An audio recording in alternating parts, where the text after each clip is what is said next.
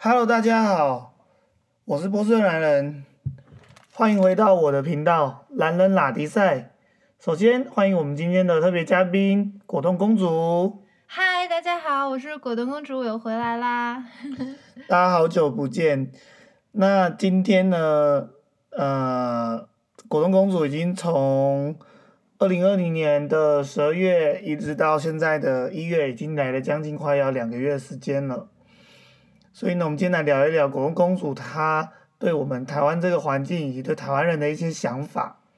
那呃，果冻跟我说，他常跟我说，台湾人有些地方他觉得好像非常奇怪，嗯，有一点奇怪。有一点奇怪，对，是是怎么说？就是通过我的观察，我发现了有意很有意思的，然后有点奇怪的几个点。第一点就是，我觉得台台湾人很在意外界或者是别人对他们自己的评价，对于这个地方的一些评价。那怎么说呢？就是因为我之前在来台湾之前，我会在 YouTube 上看一些已经在过来台湾生活了一阵子的朋友，他们就也是陆配吧，或者是各方面的这个配偶，他们分享的一些在台湾生活的一些所见所得啊、感想什么的。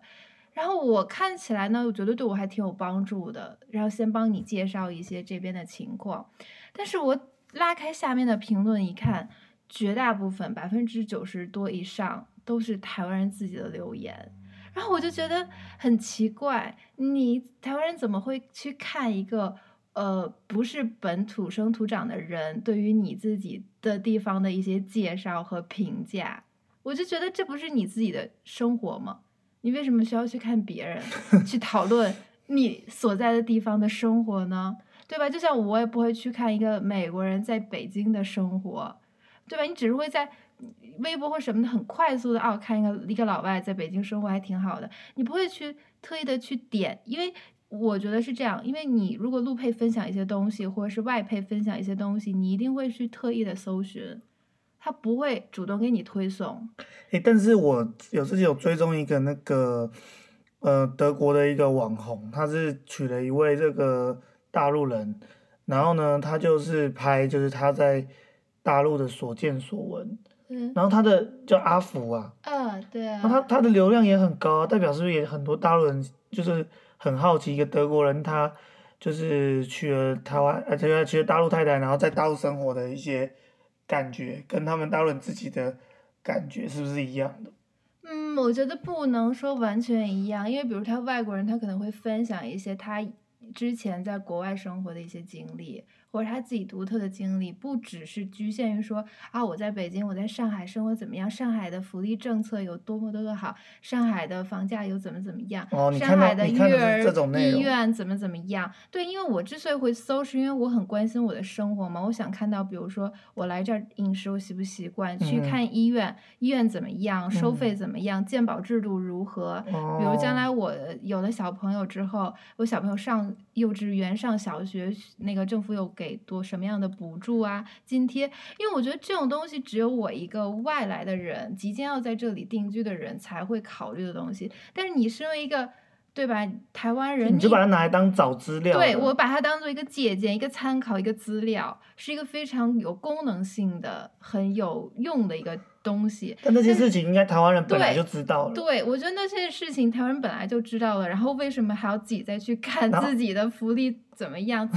己的这个 对吧？医疗体系怎么怎么样呢他？可能帮你看一下他他那个有没有讲的对啊，哦对讲对讲对不对？对，有可能是。然后我觉得 台湾人还有一方面就是他们很认真、很细心，然后他会在底下，如果这个呃博主说的一些有什么问题，或者是不够全面的话，他们会在下面提出来帮忙，就是更全面化去指正一些东西，然后也很热心。所以我就觉得，比如说这是如果是一些介绍哎台湾哪里哪里的美食，我觉得台湾人自己看很正常。嗯，但是看这种很实用性的功能的东西的话，我就觉得，哎，怎么？而且你还必须，因为我觉得可能是很多的人会刻意去搜这个东西，嗯，因为它，对吧？我觉得是一个可以，像我不会说搜，哎，北京的医院怎么怎么样，对，那就很奇怪嘛。你跟你父问问父母，问问朋友，怎么对吧，就知道了。所以我觉得他们很有意思，然后他们看到了，比如说。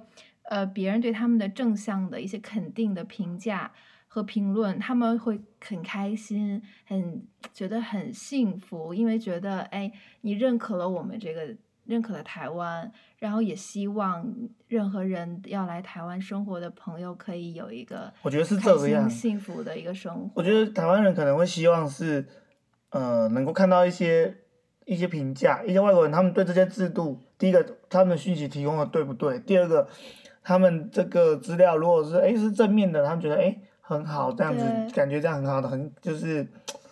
就是感觉吧，然后然后如果是负面的呢，那他们也可以觉得说，哦，台湾有哪些地方不好，我们可以再来改进。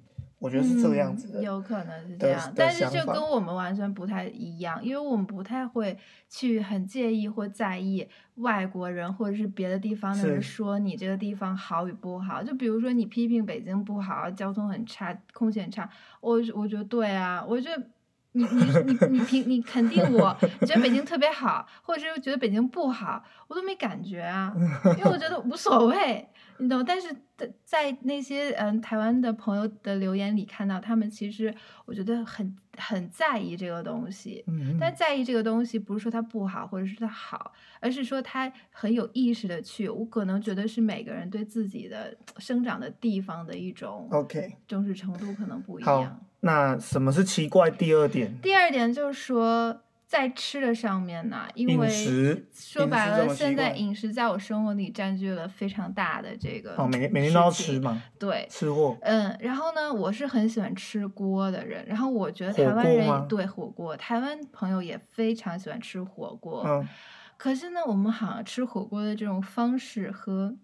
有有有一些细微的差别，就当去吃锅的时候，我们在大陆吃火锅啊，我没有见过谁会去喝那个汤汤火锅汤，没有一个人会去喝火锅汤。不是是这样子，因为我们的汤有一些很清淡汤，比如说这个。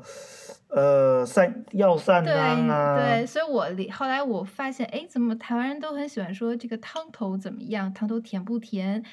呃，香不香？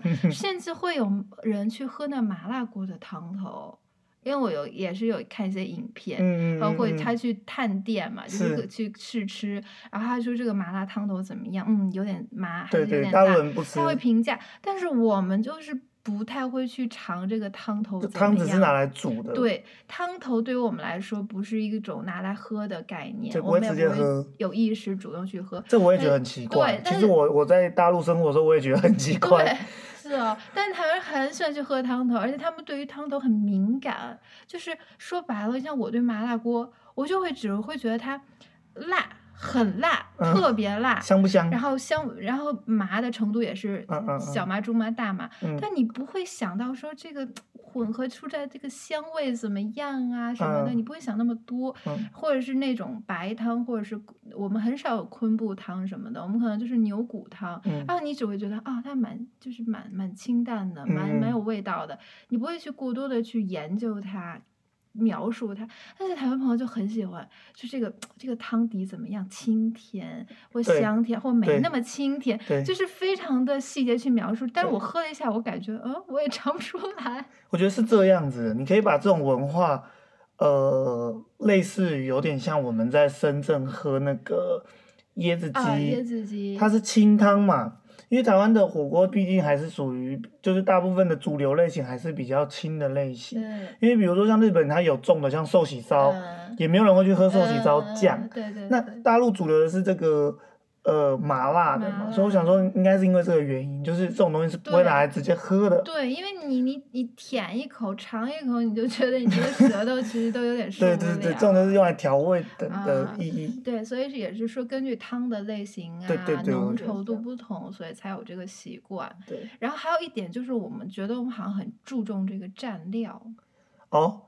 酱料对酱料，因为我们那个只要是火锅的餐厅，它的酱料都非常的多，比台湾我们那多啊。餐厅里面的酱料，嗯，不还要多，种类真的很多。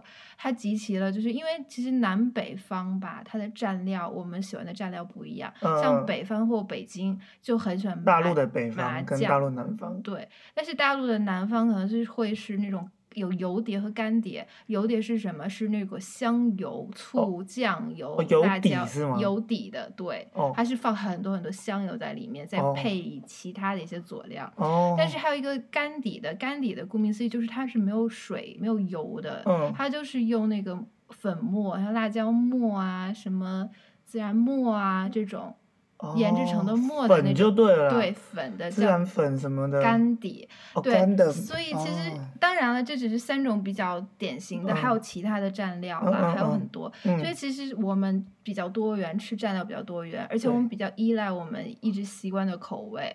像我就非常喜欢吃麻酱，可是我来到台湾以后，我你可能要跟观众朋友说一下什么是麻酱啊，酱，什么是麻酱？听我们的麻酱就是芝麻酱，嗯，嗯，那就是我们也有芝麻酱，但是芝麻酱它会配以像韭菜花，还有腐乳，腐乳，对，放在芝哦，豆腐麻酱、豆腐乳，臭红色臭的那种，橘不是橘橘臭色的吧？不是我们的豆腐乳不是臭色臭的，是红色的咸的豆腐乳，没有臭味。好像一我觉得，因为我也没有在台湾的超商里看到。有我们的那个姜母鸭会加豆腐乳，啊，那可能就是那种红，我还没吃过姜母鸭但可能是类似于你们的那种红色豆腐乳，加一点加一些嗯韭菜花，然后很多的麻韭菜。花就是韭菜的那个切成，就像葱花这样嘛。啊，不是哦，韭菜花是一种酱，哦，就是韭菜花它是。肯定是把这种干的植物变放在这个呃这个怎么腌制，哦，腌然后制的。调料变成了一种酱的感觉的一种韭韭菜花酱。好吧。对，然后呢，我们会这样调起来吃，是一个比较味道独特的一个口味。然后，可是我来这里之后，发现很多的火锅店没有店那个我还没有碰到一家有，但是有类似的叫做胡麻酱，嗯，对对对。是比较类似，可是吃起来口感其实差很多。嗯嗯嗯，然后像至于说，如果重庆的朋友或者是哪里的朋友来，可能他们也不习惯，因为对于他们的油的蘸料或者是干的蘸料来说，其实，在台湾的这些火锅店里的料也并不是那么全面。嗯，嗯，然后但是我发现台湾朋友就不是很对对蘸料无所谓，因为我 男人男人就是蘸不蘸都行，因为我每次一去火锅店我就赶紧去弄蘸料，但是他就是哦，我我不配蘸料也行，我配一个就是我清淡一点酱油吃嘛，我对吃它原味嘛。对酱油或者是沙茶也可以，对对就也可以。对，或者是干脆不配，而且是清汤锅底哦，嗯因为很多人朋友吃不了辣嘛，嗯。清汤锅底还不配蘸料，我觉得你就觉得没味道味其实这很有意思，因为像我们有很多这个美国来台湾的，或者是泰国来台湾的，或者是大陆来台湾，其实他们都会觉得，哎，他料理好像口味就是 没什么味道，嗯，就觉得，哎，美国人觉得怎么都不甜呐、对不对？对泰国人原因可能不甜啊，大陆人觉得，哎，你怎么都不辣、不辣或不咸，就是没有没有味，就没有像我淡。我也不一定是非常每道菜都要吃辣的，可是我希望每道菜都对我希望每道菜都有一点味道。那我们的味道指的就是比较明显的一些咸味儿，当然也不是说非常这这个对听众来讲可能会觉得很很抽象，抽因为他没有他们没有尝试过的话，会觉得不知道你在讲什么。哦，对，好吧，但是我们可能要比现在你们能接受的咸，可能要要要再咸一点，对就是对对，然后要要香啊，要什么？对对味道比较刺激，比较直接，对对就是让你哎隔了有一段距离，但是哎你能闻到那道菜的香味儿，那可能就是我们要的对对对。那种感觉。对，然后呢，还有什么奇怪的吗还有？奇怪就是，呃，这不是奇怪了，就会嗯让我觉得特别的很不一样的一种感受，很特别的一种哦感受。什么？就是我来到台湾，我会觉得我我是在一个有 mix 的一种感觉，就是怎么讲，就是你能看到这个什么跟什么混合？对，就是什么跟什么混合。没有，我的问题是什么跟什么混合？你知道我讲就是这样讲 怎，样你在大陆也好，你会感觉到就是只有一种感觉，就是你觉得这个城市每一天都在飞速的发展，每一天都是新的。哦，这现代化。这一条街今天是这些店，明天可能换了别的店的这种感觉。嗯嗯嗯。然后你被你是在被时科技、被时代推着走的，你知道，就是你我觉得如果深圳很有这个感觉。就你一夜可能就行动支付了，你我。我分明我不想，我我是一个年轻人呢、可是我我也并没有那么适刚开始那么适应行动支付，我也不太会去操作那些。对，但嗯是全所有的地方都倒逼你去行动支付。对对对，你都不可以选择说，啊，我还想那个现金，我还想刷卡，不行，全他就不让部你选全部地方你去哪里都是行动支付。对对对，所以你会发现你是被这个时代、被这些科技去裹挟的。我觉得这这东西有，就拿行动支付来讲，我觉得这就是一个有有优点跟缺点。对是双刃就是剑的一个就是台湾社会更包容于一些，比如说有一些年纪大的人，他可能不没有办法一下子就变成行动支付，所以他可以现在虽然台北大概百分之七十以上都可以刷行动支付，但是他们依然是收现金。对因为还是有很多的老年人，他们年纪大了，他们他们学习能力没有那么强，甚至没有智慧型手机。对啊，可是在大陆，他可能就比如在深圳，他可能就一下子他就一个制度一下来就要执行了。它也不是制度执行，就是他可能只看到了这个东西的好的一面，确实行动支付很方便。然后省了一些时间但是间和成，但是他就是没有考虑到那些跟不上这个时代的人适应这个时代。其实我在深圳也有这个感觉。，对，我觉得很不友好。然后，但是你来到台湾，你发现你的选择很多，我没有被这些科技、这个社会的发展所制约、所威胁。就你不用，你用现金也行，你用行动支付都可以。那我要谈到的一点就是，它就是因为台湾发展了。这么多年，它其实是一个很现代化、很发达的一个一个地方。然后呢，但你同时你也能看到那些几十年前还有的东西，现在依然有。嗯，就像我们今天路过的一个理发店，嗯那就是我在小时候在台湾电影里看到的那种 很老的写着“理发店”嗯三个字，然后里面是老阿妈、嗯，公婆婆、公公他们在里边做事。然后装潢也很装潢非常古老，哎对，然后你哎看到它的椅子、用具都非常复，我们现在叫复古，但其实是比较但是他就一直都这样。对他一直，所以我就觉得台湾好棒啊！怎么能说发展了这么多年，现在都二零二一年了，你还有一个上世纪，对吧？很嗯早年代的一个、一个店，还依然存在。那个理发师看起来应该快九十了。对，还我觉得他就从年轻的时候，二十多岁的时候一直 我看他坐在那边应该有。有九十岁了，还能理发，我觉得好厉害。对，但是他有客人，因为什么？因为小时候在他在他那剪头发的人老了，他还去他那里。就他不用因为说哦这个时代变了，我就要换一个剪发方式，他就要变成跟年轻人年轻人。去年轻人剪发的地方去剪发，对对或对所以我觉得特别妙的地方在于，不只是理发店哦，饮吃的也是啊，嗯嗯嗯小吃摊也是啊，是餐厅也是啊，是你可以随处可见传承了几十年的是小摊位，嗯它就是一个小摊位，可是他嗯开了几十年，从他的爷爷爸爸到嗯他。你就你就会，我觉得很羡慕台湾人的一点，就是有台湾人跟我说：“哎呀，这家店是我从小吃到大的，嗯已至少二十年了。嗯可是你问我说：“哎，Jelly，你果冻，你哪一家你北京是从小吃到大的？”我想，除了那些著名的连锁品牌，就就是开到已经有有扩大规模的，就是像像那种名产店啊，那对，就是非常有连锁名名很有名家的，店，我才能说出来啊，我我从小吃这个。但是如果你说是到地的。小小吃的小吃的很有家乡味道，小时候味道的那些东西全部都没了。就要么做大，要么死。对，然后但是这个东西它的因素很多，哦它它不只是它自身的发展，也由于这个城市的发展，这嗯个地方所有的发展就统一的一个因素。嗯所以我其实很失落，因为我觉得那对我们来说很重要。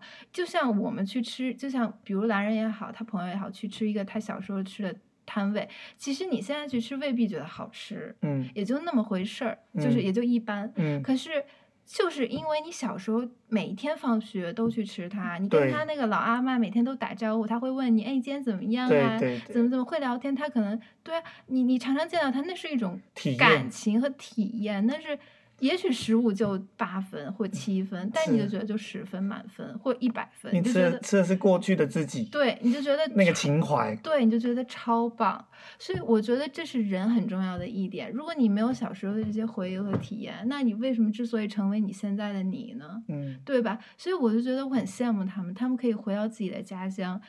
然后呢，虽然也许并没有那么发达，这看起来这个小摊很破烂，嗯可是你就是会再愿意吃它。也许你将来成为了一个富翁，嗯，变得很有钱了。是你开名车，开兰博基尼，住豪华的大房子，吃很贵的牛，就西餐或者什么食物，任何的食物。可是我觉得也会有人啊，我也不是所有人，就也会有，比如说像我或者是 男人，有一天发达了，希望了哈。对啊，希望我他肯定也会回他小吃的那个面摊去吃，嗯，一定会，然后肯定还会跟那老板聊聊，哎，老板怎么样啊？希望他还健康。对，我觉得这是对吧？这不是说你吃惯了山珍海味，你就不会再去吃那个便宜的东西，嗯那是一种感情。所以我觉得台湾很妙的就在于说，你能找回你十几年前的东西，在嗯这个城市里有很先进、很发达的东西。嗯就是有随着日新月异改变的，已经是科技顶尖的东西。可是同样也有那些几十年没有发展，还停留在九几年、八几年你小时候的那个时代的那个东西，它没有变，所有的东西都没有变的感嗯觉。嗯嗯，所以就是让你觉得，哎，我我我好像生活在一个非常发达的地方，但同时我觉得，哎，这个地方好像又有一点，又又非常保留你非常原始、非常小时候的感觉。这样我觉得很棒，因为我已经很多年没有体会了，就是随着我长大，哦。对啊，就我还是挺怀念小的时候，可能是住胡同的那种感觉。后来就搬进了钢筋水泥的大楼，人与人之间的距离真的那胡同都被拆掉了，对啊，只剩下可能就是老，他们就是好像二环那边老街那一区吧，对啊，因为你你城市逐断的变大，人逐嗯渐的变多，是。然后你越来越现代化，这是避免不不可避免的事情。所以我觉得台湾很棒的，真的是都有。嗯对啊，你想去吃高级餐厅，很贵很贵的餐厅也有；嗯你想去吃很道地的、开了几十年的嗯小店也有。嗯，我觉得这是很妙的地方。好，所以今天大概是这样。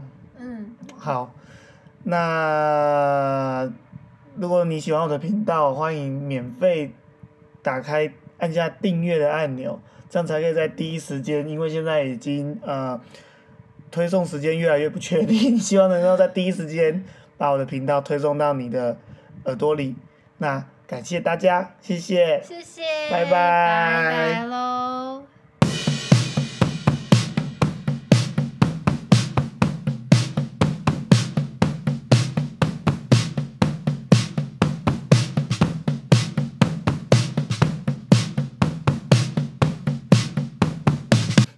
还有什么奇怪的吗？还有奇怪的哦，但是还没，哈，还没，那就二十二分钟，太短了吧？这样就刚好啦。才三个点，而且没有很奇怪太。长了。